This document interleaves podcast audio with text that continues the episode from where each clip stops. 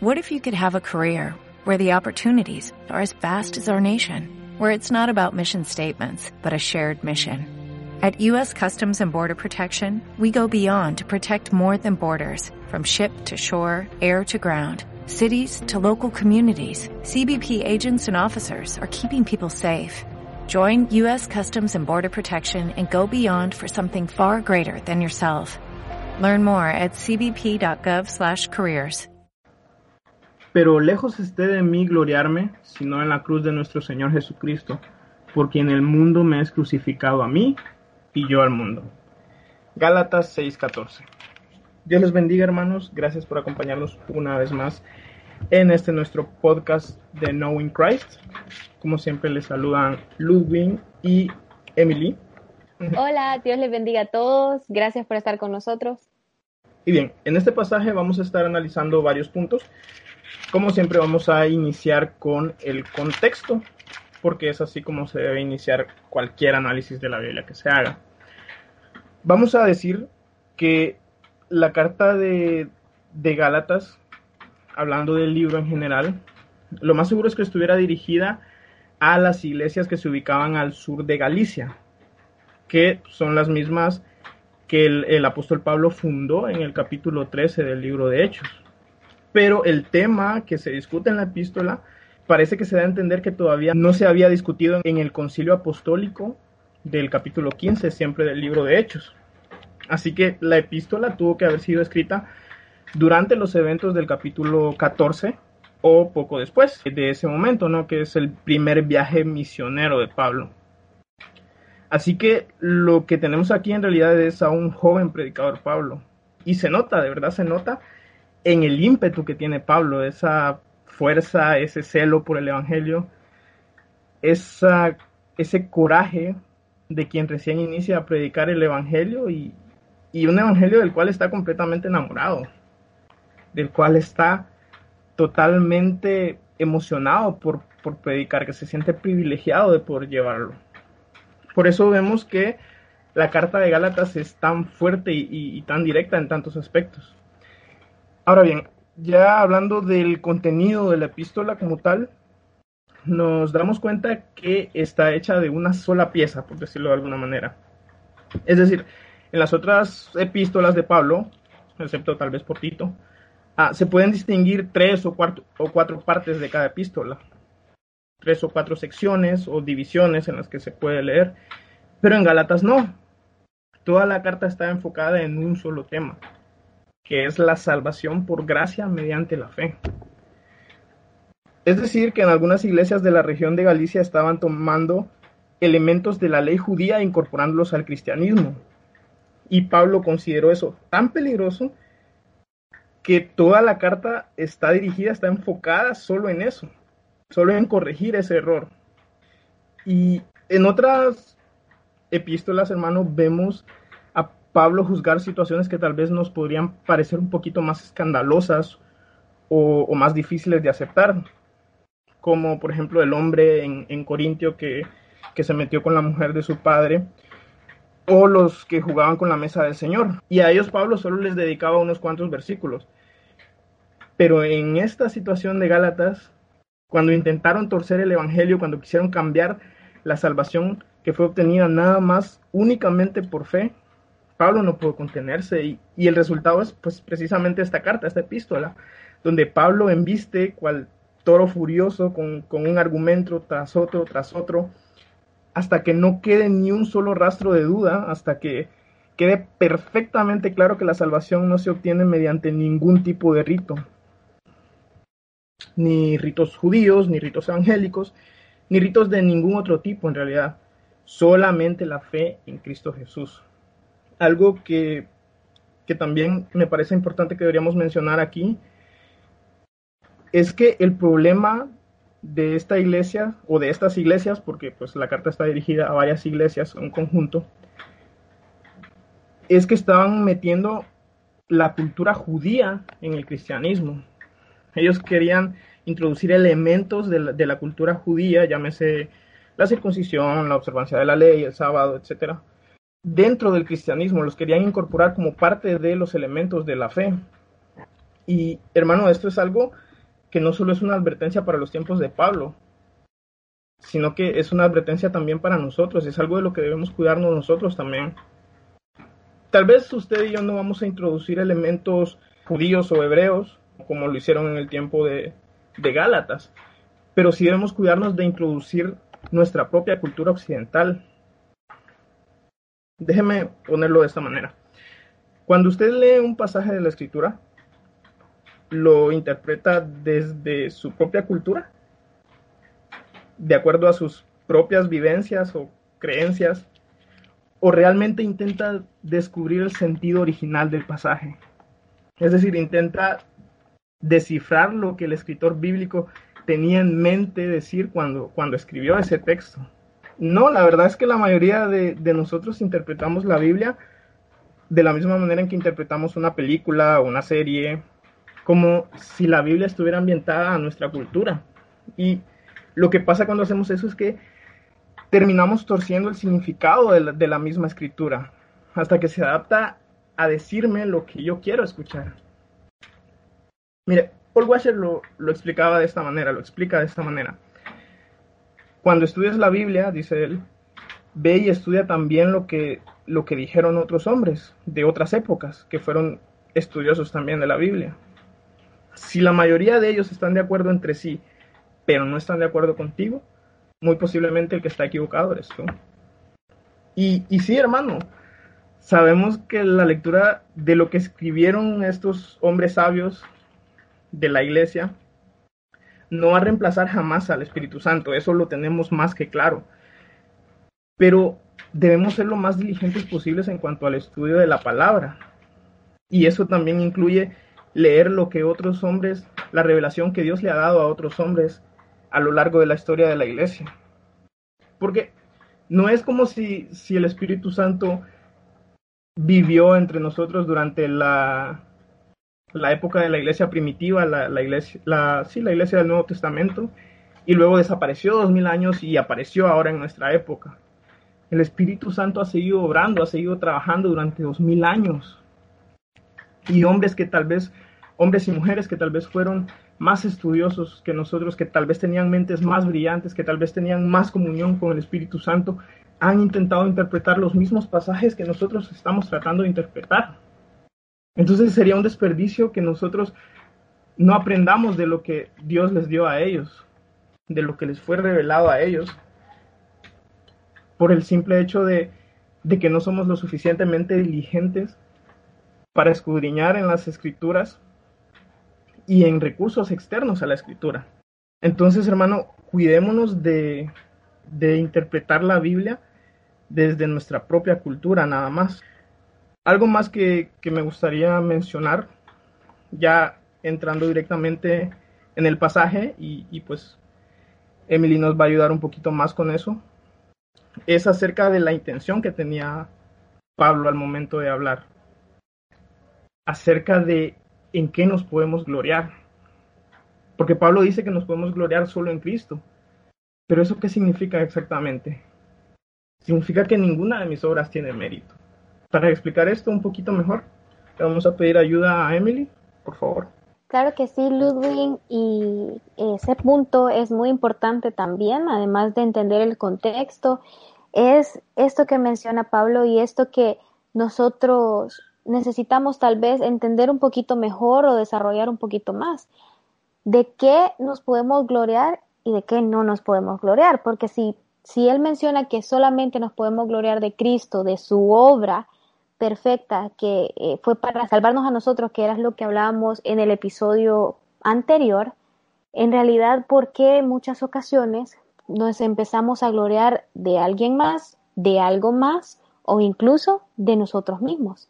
Esto es un, una situación que suele ocurrir y que nos suele pasar a veces sin darnos cuenta o quizás camuflajeada por esa forma de ver el Evangelio, como mencionaba Ludwig al inicio, según nuestra cultura y según nuestra percepción de las cosas, según la forma en la que nosotros lo queremos entender sin intentar al menos escudriñar el contexto, mirar un poco más allá del trasfondo de la situación de, de, que se vivía en ese tiempo, lo que estaban escribiendo, por qué lo decían, de qué estaban hablando.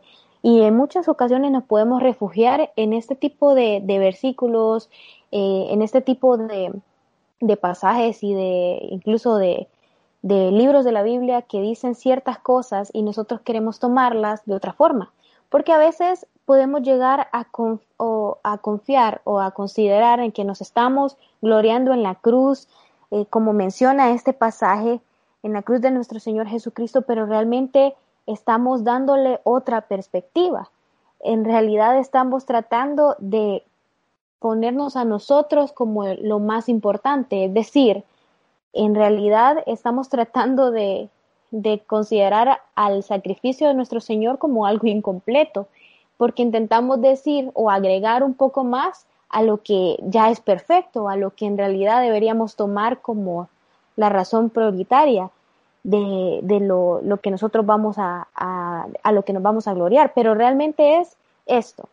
Muchas veces cuando estamos hablando de un testimonio o de las cosas que el Señor ha hecho por nosotros, el Señor nos ha dado el privilegio de vivir, pero le damos la vuelta como dejándonos a nosotros en, en, el punto más importante, es decir, la decisión que yo tomé, el paso que yo di, lo que yo dejé atrás, lo que yo decidí, yo decidí acercarme al Señor, yo decidí dejar mi vida anterior, yo decidí gloriarme solo en el Señor, pero realmente si estoy colocando mi decisión y mi circunstancia en primer lugar, anteponiéndola al sacrificio de nuestro Señor, a la causa de Cristo, en realidad estoy viendo las cosas de acuerdo a mi propia perspectiva para en realidad gloriarme en mí mismo, en una decisión que según nosotros tomamos, pero en realidad no es así. Nos llegamos a confundir y quiero creer que sin darnos cuenta y empezamos a darnos a nosotros ese primer lugar, esas prioridades, y nos olvidamos realmente de cuál es el trasfondo de lo que quería decir esa palabra, por quizás no estudiar lo suficiente, por quizás no tener la suficiente comunión, no comprenderlo o no ir más allá, que es lo que en muchas ocasiones, para poner un ejemplo, si si nosotros estamos estudiando en la universidad, en el colegio, en donde sea que estés estudiando, desarrollándote, y nos dejan de tarea hablar acerca de un tema, y yo solo leo la carátula de un libro o el prólogo, solo leo lo primero y no estudio un poquito más allá o le pedí a alguien que me dijera que era lo que había entendido o lo que había leído, pero yo no profundicé en el tema, no voy a poder desenvolverme de la misma manera de o en la que lo hubiese hecho alguien que realmente fue más allá. Y eso se traslada a esto también.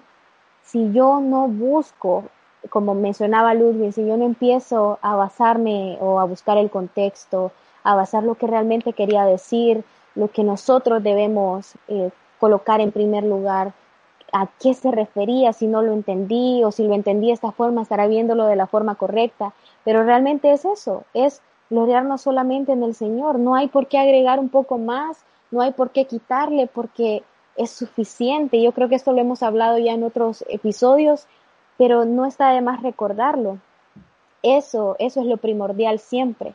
Y la confusión nos puede llevar a gloriarnos en, ya sea en una obra humana, y definitivamente que no se trata de gloriarnos en una obra humana, sino en la obra de Cristo, que fue perfecta y que no necesita más agregados, y al, por la misma forma de, de ignorar estas cosas podemos llegar a confundirnos y eso nos puede alejar de nuestra comunión con el Señor y de nuestra relación con el Señor, que es precisamente lo que nos trae este, este conocimiento o entender este principio. Cuando nosotros comprendemos ese sacrificio y el por qué nosotros o por qué Pablo decía esto, porque ninguna obra humana, en el verso 15 dice, ninguna ni la circuncisión vale nada, sino una nueva creación, y a los que anden conforme a esta regla, paz y misericordia sea a ellos y al Israel de Dios, menciona. Entonces esto nos trae paz, nos trae confianza, nos trae tranquilidad y nos da la misericordia de nuestro Señor, si lo entendemos como realmente deberíamos hacerlo y no como tratamos de que sea, de acuerdo a nuestra cultura, de acuerdo a nuestra conveniencia, sin querer, por no estudiar, eh, por falta de conocimiento sea cual sea la razón, lo importante es que empecemos a entender qué es lo que el Señor quiere para nuestra vida, y qué es lo que el Señor realmente nos, estaba, está revelando en esta palabra qué es lo que el Pablo quería decir y cuál es realmente el, el propósito de esta palabra. Que nos olvidemos de todo aquello que creemos más importante para que empecemos a tomar el sacrificio de Cristo y darle el primer lugar en nuestras vidas y gloriarnos solamente en ello. Y sé que Ludwig quiere también aportar un último punto para ir cerrando, pero esto es lo más importante. No, no podemos gloriarnos en una obra humana porque su sacrificio es lo que realmente importa. Gracias, Emily. Eh, realmente dejó tan bien explicada la, la, primera parte del pasaje que no, no quisiera arruinarlo añadiendo más observaciones o, o, más puntos a eso.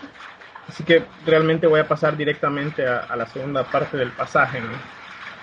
que, que dice, el mundo me es crucificado y yo estoy crucificado para el mundo. Son, son palabras mayores que, que no están siendo dichos, dichas a la ligera, hermano.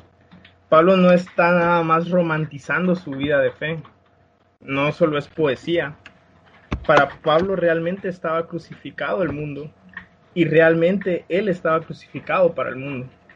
Es decir, que en el mundo no había nada para Pablo que, que valiese la pena en realidad. Hay una canción que, que dice, este mundo se desluce ante la gloriosa cruz. Y creo que es un sentimiento muy parecido al que embargaba a Pablo realmente. Y es un sentimiento también muy parecido al del hombre en la, de la parábola del tesoro escondido, del que ya hablamos en algún momento. Es el sentimiento de haber encontrado algo que brilla con tanta intensidad que todo lo demás parece gris en comparación.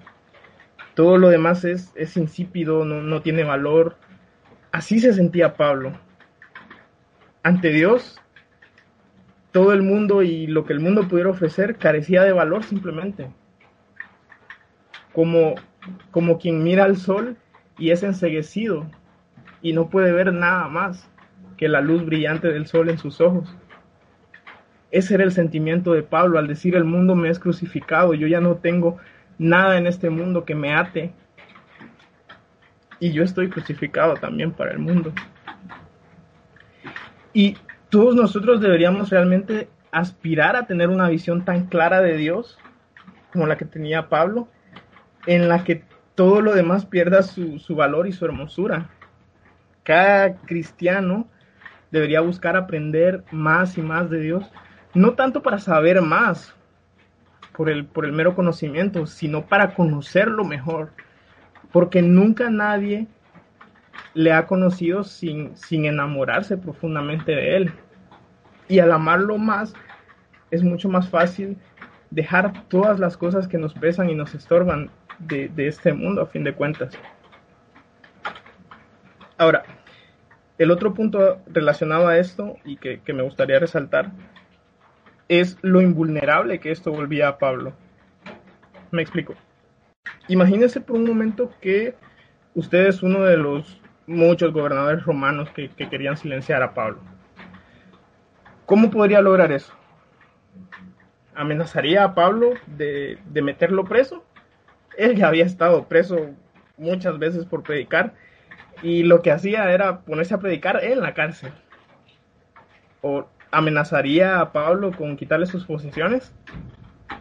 Pablo no tenía posesiones. Lo amenazaría con torturas. Él dice que cinco veces recibió los 39 azotes por parte de los romanos y seguía predicando. Lo amenazaría con quitarle la vida. Pablo ya no temía la muerte. La enfrentaba una y otra vez. Hermanos, estamos hablando de un hombre imparable, un hombre que no se podía detener ya, un hombre que, que ya no tenía, temía, perdón, a nada, salvo desagradar a su Señor. Y quiero aclarar que no estoy exaltando a Pablo, porque esta valentía que tenía Pablo no venía de sí mismo. Esa valentía proviene, como expliqué al principio, de conocer a Dios y que en comparación con Él todo carezca de valor todo resulte no tener importancia. Hermano, piénselo un poco. Nuestro cristianismo hoy en día es demasiado frágil. Pero, pero si imitamos a Pablo en esto, si dejamos de darle importancia a tantas cosas que realmente no son relevantes, seguramente que nosotros correríamos más fácilmente hacia Cristo. Seríamos realmente imparables, o como Ezequiel que, que dice que Dios le iba a dar una frente de pedernal. Nada nos podría detener en realidad. Y esto no es algo utópico, no es una meta inalcanzable allá lejana que sea solo preservada para los cristianos más excelentes. Pasa que no nos damos cuenta porque ignoramos en muchos sentidos la historia de la iglesia, pero si usted supiera, hermano, la cantidad de héroes anónimos que tiene la historia de la iglesia, de hombres y mujeres que han sacrificado todo, que han sacrificado sus vidas mismas por llevar el Evangelio hasta el último rincón de la tierra. ¿Por qué? Porque ya no tenían miedo. Porque ya su vida no tenía valor para ellos mismos. ¿Por qué? Porque el mundo estaba crucificado para ellos. Y ellos. Para el mundo. Entonces, el objetivo, la meta a la que quiero llegar, hermano, es animarle, es, es motivarle a esto, a que pongamos nuestra mirada en el Señor y lleguemos a amarle tanto que, que podamos desprendernos de todo lo que haga falta, que podamos crucificar el mundo para que no haya en él nada de valor para nosotros. Cierro nada más diciendo que cuando estemos en el cielo, decíamos en el primer podcast, se va a tratar de él. Y siendo así, hermano, ¿tiene alguna alguna importancia que le demos valor a otras cosas aquí en la tierra? Si durante la eternidad ni siquiera van a ser importantes al estar a la sombra de Él. Entonces, ¿por qué no iniciar de una vez? ¿Por qué no empezar a amarle tanto que todas las demás cosas no sean crucificadas? Hasta que ya no nos importe nada más. Quiero que vayamos cerrando con esa, con esa idea, con ese objetivo en mente y, es mi oración y la de Emily que, que, como dice el pasaje, podamos gloriarnos nada más en Cristo y que podamos crucificar al mundo y ser crucificados para el mundo. ¿Nos despedimos, Emily? Amén. Así es, nos despedimos con ese pensamiento, con esa idea, con ese propósito tan bonito y les agradecemos a ustedes por haberse conectado, por haber escuchado este podcast y les agradecemos también por tomarse el tiempo y, ¿por qué no?, por eh, escuchar y, tomar en cuenta cada una de estas palabras. Queremos decirles que si ustedes tienen alguna sugerencia, si quieren hacer algún comentario, lo pueden enviar al correo electrónico que es podcastknowing.gmail.com Podcast es P-O-D-C-A-S-T, knowing k-n-o-w-i-n-g arroba gmail.com. Así que ya saben, ahí pueden enviar cada uno de sus comentarios o dejarlos en, en YouTube o Facebook en la página Knowing Christ Podcast. Con esto nos despedimos agradeciéndolos una vez más, deseando que el Señor los bendiga, los guarde, los cuide. Les enviamos un gran abrazo. Será hasta la próxima. Dios les bendiga.